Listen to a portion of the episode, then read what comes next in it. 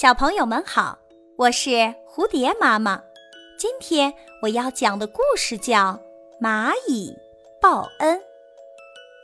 在一个炎热的夏天，突然刮起了一阵狂风，有一只蚂蚁不小心被风刮落到了池塘里。蚂蚁拼命地挣扎，但是始终无济于事。眼看蚂蚁命在旦夕，就在这时，树上有只鸽子看到了这一情景，好可怜的小蚂蚁呀！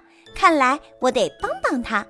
说完，鸽子用嘴叼起了一片叶子，飞到池塘上空，然后把叶子丢进了池塘。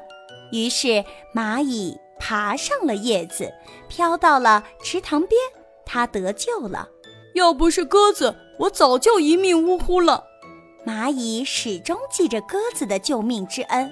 后来有一天，有位猎人来了，他看到了树上的那只鸽子，便用枪瞄准，想把鸽子射下来。而鸽子此时一点儿也没有察觉到。就在这时，蚂蚁爬上了猎人的脚，在猎人的脚上狠狠地咬了一口。哎呦！什么东西在咬我呀？猎人痛得大叫起来，子弹一下子打歪了。就这样，鸽子逃过了一劫，蚂蚁也报答了鸽子的救命之恩。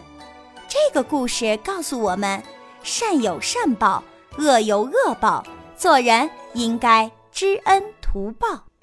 本集播讲完毕，欢迎订阅专辑。